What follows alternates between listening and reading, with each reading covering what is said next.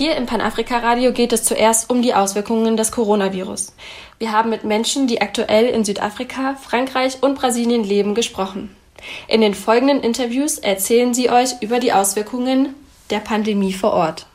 Naomi hat mit einer südafrikanischen Studentin aus Kapstadt über die aktuelle Situation des Coronavirus gesprochen. Dabei geht es neben den Maßnahmen wie dem Lockdown auch darum, was die Pandemie für ein durch die Apartheid geprägtes Land bedeutet. Maria lebt gerade in Südafrika und in den nächsten paar Minuten werden wir uns über das Coronavirus unterhalten und wie sich das ähm, ja, in, in Südafrika ähm, aus, wie die Auswirkungen sind und darüber möchte ich heute mit ihr sprechen. Maria, vielleicht kannst du dich noch kurz unseren Zuhörern und Zuhörerinnen vorstellen. Hallo Leute, ich bin Maria. Ich bin 27 Jahre alt, ich bin gebürtige Südafrikanerin, ähm, habe aber ganz lange in Deutschland gelebt und ich befinde mich zum Zwecke des Studiums in Südafrika, ähm, genauer in Kapstadt. Ja, vielen Dank, Maria. Wir freuen uns sehr, dass du dir heute Zeit genommen hast, mit uns darüber zu sprechen. Und zunächst würde ich dich gerne äh, einfach mal fragen, wie sich denn dein persönliches Leben bzw. dein Alltag verändert hat. Also zuerst einmal, der Lockdown in Südafrika wurde äh, sehr früh gestartet, als es noch ganz wenige Fälle gab. Ähm, also noch circa vor, vor sechs Wochen. Ähm, da ich mich inmitten meines Studiums befinde äh, und alle Einrichtungen geschlossen haben, ähm, hat sich mein, mein Studium dann quasi auf ein Homeoffice verlegt. Also davon war ich persönlich betroffen. Ähm, schlimm war auch, äh, der Lockdown gehört zu einer der strengsten in, in, auf der ganzen Welt. Das heißt, es sind sehr strenge Maßnahmen. Man kann nur raus, wenn man zum Einkaufen muss oder ähm, halt eben irgendeine Gesundheits gesundheitliche Einrichtung besuchen muss. Oder wenn man eine, ein Essential Worker ist, quasi um, beispielsweise in Supermärkten arbeitet und ich konnte dann nur zum Einkaufen raus und weil man sich ja, man weiß nicht so recht, wie sich das dort alles entwickelt, ähm, da hat man sich dementsprechend nicht so oft rausgetraut. Also ich traue mich immer noch nicht raus. also gehe ich vielleicht zweimal am Tag zum Einkaufen und verbringe den restlichen Tag daheim vor meinem Schreibtisch und ja, eben in meinen vier Wänden. Ähm, du hast es jetzt gerade schon beschrieben, ähm, wie es dich persönlich ähm, betrifft. Aber wie gehen denn die Leute ja insgesamt damit um oder wie kommen die Leute damit klar? Das lässt sich am besten so darstellen, wie, wie die Gesellschaft auch ist, und zwar gespalten. Ähm, es herrscht immer noch ein Alkoholverbot und ein Zigarettenverbot. Und das finden alle Südafrikaner doof, weil Südafrikaner gerne trinken und rauchen. Ich meine, die alle auf der Welt wahrscheinlich. Ähm, aber jetzt Bevölkerungsschichten ähm, technisch es war schwierig, den Lockdown zu ak akzeptieren, insbesondere für, für die Leute, die in den Townships leben, in diesen informal Settlements. Die, die Leute leben halt auf sehr dichtem Raum, haben keinen Zugang zu fließendem Wasser.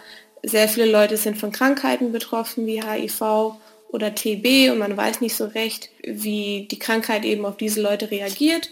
Und sehr viele Leute haben keine keine Krankenversicherung von eben diesen armen Leuten.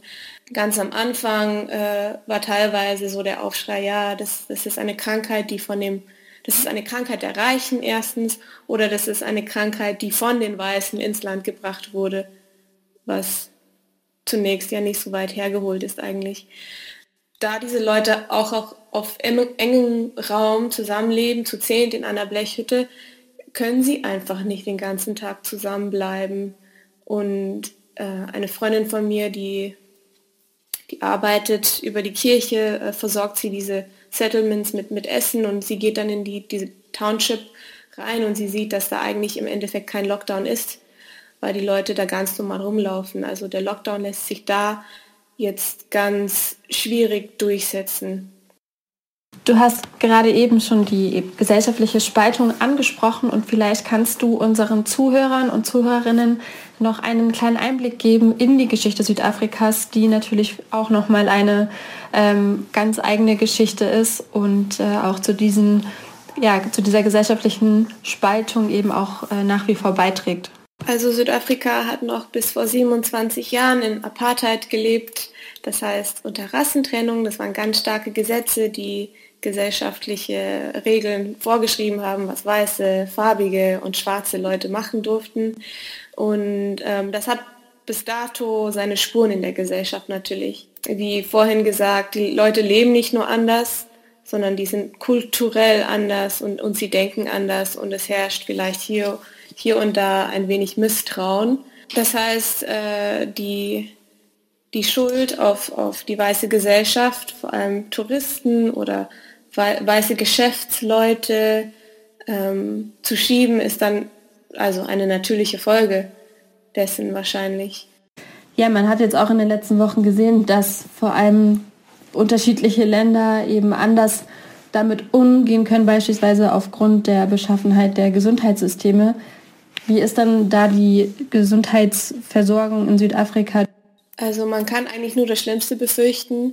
Ähm, aber das, also äh, den Ausmaß kann man aber gerade im Moment gar nicht feststellen, weil Südafrika das ganz gut geschafft hat, die Kurve flach zu halten.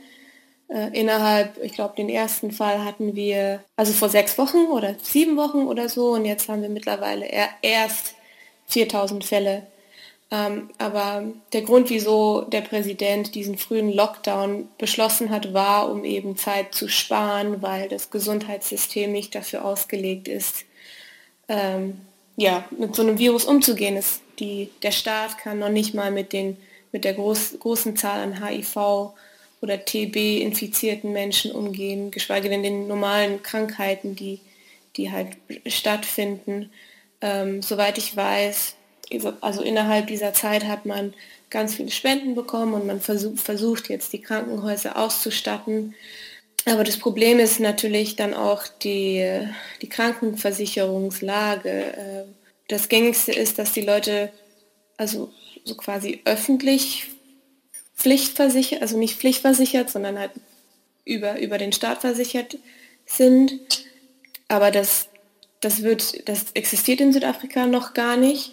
Das heißt, man muss sich privat versichern und ich man kann sich ja vorstellen, dadurch, dass die Leute eh tendenziell arm sind, haben sie dann einfach keine Krankenversicherung. Ich hoffe wirklich auf ein Wunder. Ähm, ansonsten sieht es nicht so gut aus. Wie sehe denn so ein Wunder für dich aus? Ich meine, wir brauchen hier nicht ähm, irgendwelche utopischen Sachen uns überlegen. Ich glaube, das Wichtigste ist, dass wir alle zu Hause bleiben tatsächlich, damit dieses Wunder, dass das Ende dann bald eintritt.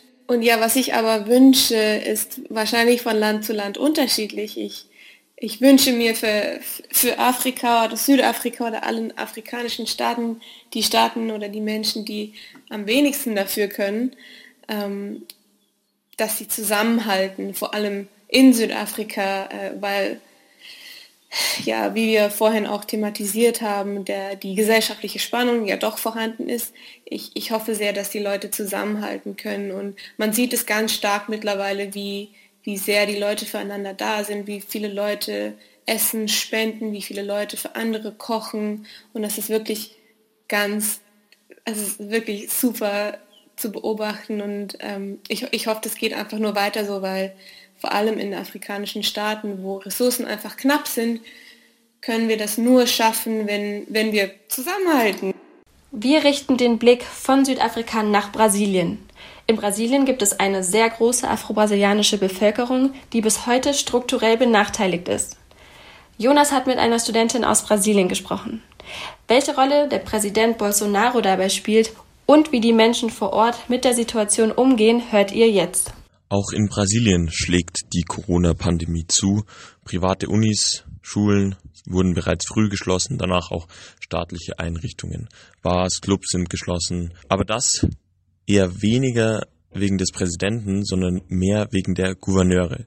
Ich habe mit Studentin Vitoria in Brasilien gesprochen. Dabei wurde ein zentrales Problem der Krise deutlich. Schon eigentlich seit am Anfang an das Problem, dass Bolsonaro also eine Sache gesagt hat, also er meinte was und äh, sein Gesundheitsminister meinte was anderes. Für Social Distancing und äh, eben aufpassen, Hände waschen, bla bla bla. Und Bolsonaro hat es auch öffentlich immer gesagt, dass es nur ein Krippchen ist und dass ähm, keiner sich Sorgen machen sollte, weil nur alte Leute sterben würden und so weiter.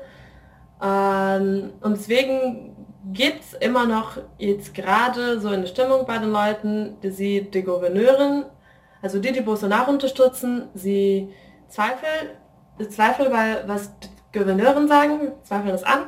Genau, so die Gouverneurin haben selbst Sachen entschieden und Maßnahmen umgesetzt, dass jetzt zum Beispiel Läden zugemacht werden und dass man das und das nicht machen darf und dass so so eingeschränkt sein muss. Und aber die Bevölkerung hat es nicht irgendwie so ernst genommen, weil Bolsonaro immer was dagegen gesagt hat.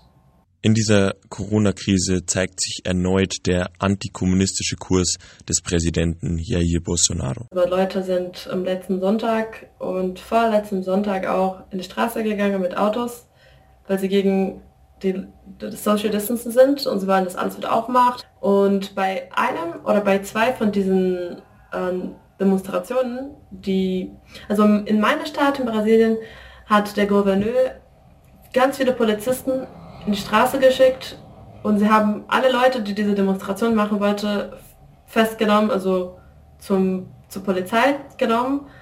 Und da war es nochmal ganz viel, wow, kommunistische Diktatur, sie, wir haben keine freie, wir können nicht frei reden und unsere bla bla bla, dann ist schon nochmal in diese Richtung gegangen. Aber diese Demonstrationen sind auch in anderen Städten in Brasilien passiert. Und Bolsonaro war in Brasilien bei zwei von denen, glaube ich, und hat die Leute die Hand gegeben und sie unterstützt und so weiter. Und es ist jetzt eine richtig schwierige Situation mit dem Präsident. Aber es gibt auch Lösungen von Seiten der Regierung, um die vielen Tausende, Hunderttausende Menschen, die gerade nicht arbeiten können, direkte finanzielle Hilfe anzubieten. Bolsonaro hat am Anfang vorgeschlagen, dass die Bevölkerung 200 Reais äh, bekommen soll. Das ist ungefähr äh, 27 Euro oder so pro Monat. Das ähm, geht überhaupt nicht jeder. Also jeder, jeder Einzelbürger sollte dann 200 Reais bekommen pro Monat. Das ist aber extrem gering. Man kann fast nichts damit machen. Wenn man alleine wohnt und keine Miete zahlen muss oder so, da geht schon was, aber sonst nicht. Aber das sind eben für die informelle Arbeiter, so Leute, die keine, keinen Vertrag haben oder die nicht angestellt sind. Ne, ne.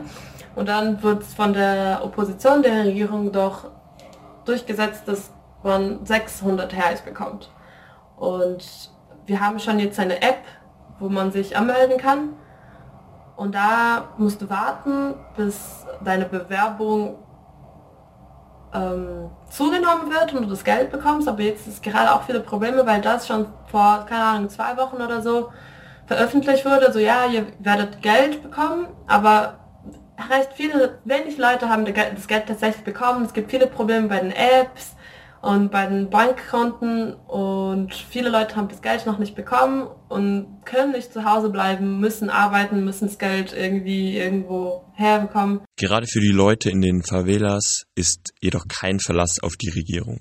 Die Drug Dealers die Leute, die da in der Favela so alles machen, ein paar haben sie schon irgendwie was da, so da gemacht, also bleibt zu Hause oder so, äh, geh nicht raus. Und ein paar Leute haben sich auch mobilisiert. So Leute aus der Favela selbst haben sich mobilisiert, um äh, Schilder aufzuhängen, zu sagen, Leute, bleibt zu Hause.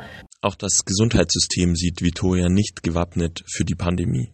Was ich sagen kann, also bei uns sind die Krankenhäuser zum Beispiel schon seit immer wirklich nicht gut. Also man bekommt da fast keine Behandlung und wenn, also schon generell, also wenn man irgendwie was nicht so Ernstes hat, also keine irgendwie schwere Erkrankungen hat oder keinen Unfall hat, wenn man zum staatlichen Krankenhaus geht, sind die Chancen hoch, dass man keine Behandlung bekommt, dass da kein Arzt ist oder dass du vielleicht an was ganz Einfaches stirbst, weil, du einfach keine Behandlung dafür hast. Und äh, das zeigt sich natürlich, dass Leute, die dann die Mittel dafür haben, sich in einem Privatkrankenhaus Behandlung zu bekommen, sie werden das besser überleben und besser überstehen als alle, die gar nichts haben. Und hier ist schon so der Fall, dass Krankenhäuser jetzt schon, auch seit immer, jetzt noch mehr, also komplett voll sind und die Ärzte, ich glaube, die, die Krankenha Krankenhauspersonal, sie haben auch irgendwie ein bisschen Angst aus Corona und viele, viele, viele Leute werden nach Hause geschickt, wenn sie schon Atmenprobleme haben zum Beispiel. Und ja, das ist so. Also Leute, die Geld haben, sie können zu Hause bleiben, sie können behandelt werden. Deshalb ist für Vitoria auch klar, dass sich im Verlauf der Krise und in den Zahlen zeigen wird, wen es am härtesten trifft. Aber ich glaube, es wird sich auf jeden Fall noch klar, ganz klar zeigen, dass arme, schwarze Leute mehr sterben werden an Corona als alle anderen. Als drittes Land in unserer Interviewreihe zu den Auswirkungen des Coronavirus haben wir den Blick weiter nach Frankreich gerichtet. Dort hat Faith mit David gesprochen. David ist Student und lebt in Frankreich. Und wie er die aktuelle Situation vor Ort wahrnimmt, hört ihr jetzt. How has Corona changed my life? To answer this question, I think I need to first tell you what my life was before Corona. Wie hat Corona mein Leben verändert? Also um erstmal mein Leben zu erklären. Ich bin in Paris Filmstudent, aber ursprünglich aus Ghana und Amerika. Studying in Paris. I'm a Ghanaian American. So I'm here, you know, in a foreign country, not knowing the language. Something happened to my laptop screen. It just der Bildschirm von meinem Laptop ging am selben Tag kaputt, als der Staat die Ausgangssperre und die Schließung der Grenzen bekannt gab. The borders to be closed and for the country to go on lockdown. You know, we were all trapped in our houses. It was a difficult time for me. Es war eine sehr schwere Zeit, da ich kein funktionierendes Laptop hatte und nun Probleme hatte, meine Arbeiten für die Uni zu machen. Ich bin ganz alleine in einem Land, das mir komplett fremd ist und war nun eingesperrt. So imagine what you know someone in my position was going through. Like Ich habe teilweise echt meine Uni-Arbeiten mit Papier und Stift geschrieben. Und mein Handy war der einzige Zugang zum Internet und der Außenwelt. Hätte mein Handy den Geist aufgegeben, wäre es für mich gelaufen for a while, it was quite hard. Für eine Weile war es sehr schwer, positiv und aktiv zu bleiben, weil einfach nicht viel zu tun war.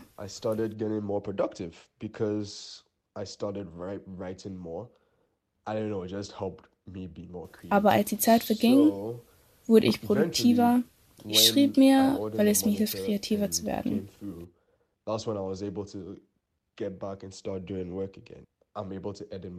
Und da nun auch endlich mein Bildschirm angekommen ist, kann ich auch weiterarbeiten, wie zum Beispiel meine Videos bearbeiten und Skripte schreiben.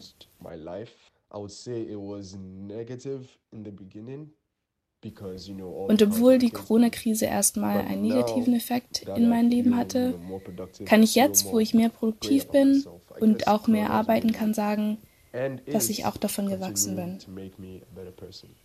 Was sind die Maßnahmen? Ich glaube, dass Frankreich zurzeit eine der strengsten Maßnahmen in der Welt hat. Wir brauchen tatsächlich einen Hallpass, um das Haus zu verlassen. Was ich damit meine, ist, dass wir dazu verpflichtet sind, vor jedem Hausverlass auf der Webseite von dem französischen Staat ein Formular auszudrücken, die wir mit Namen, Geburtsdatum und Ort, Adresse, Grund des Hausverlasses, Datum und Uhrzeit ausfüllen.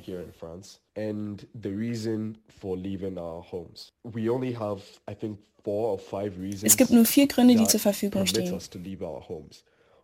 Erstens Essens- und Versorgungseinkäufe, ärztliche Hilfe. Drittens Verwandten bei einem Notfall, einer Erkrankung helfen.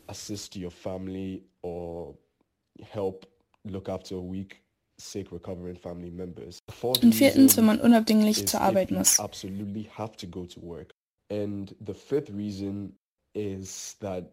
Ein fünfter Grund wurde noch kürzlich aktualisiert.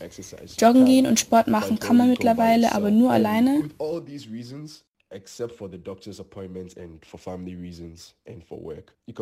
Und wie das Einkaufen darf man nur eine Stunde am Stück draußen sein. Man muss sich in einem einen Kilometer Radius von seinem Wohnort befinden. Dieses Formular muss man immer in aktualisierter Form bei sich haben. Das heißt jedes Mal neu ausgedruckt und ausgefüllt. Ansonsten gibt es Geldstrafen zwischen 35 bis 370 Euro. 375 euros. So yeah, it's, it's, it's pretty tough here. But ja, es ist krass, jedoch sind diese Maßnahmen notwendig, um die Ärzte und Krankenpfleger äh, und Pflegerinnen und Krankenhäuser zu unterstützen. Es hilft auch, um Ruhe und Frieden auf den Straßen zu schaffen. Am Anfang gab es nämlich viele Menschen, die noch auf der Straße, unter anderem auch Proteste, waren, aber mittlerweile hat sich das meiste gelegt und die Straßen sind wieder leise. Und das Leben ist, so wie ich es nenne, halt einfach Corona-Life. Um, here in France, wie kommen die Leute damit klar? Hier in Frankreich kommen die Menschen auf ihre Art und Weise damit klar. Ich kenne welche, die es noch nach Hause ins, oder ins Heimatland geschafft haben und der Rest ist wie ich hier erstmal zu Hause eingesperrt, um diese Weltkrise zu bekämpfen. Was soll man sonst noch tun? Es gibt aber viele, wie ich selber auch, die Eltern haben, die aufgrund dieser Krise ihren Job verloren haben und ich setze auch schwerer wird, die Miete und andere Rechnungen zu bezahlen.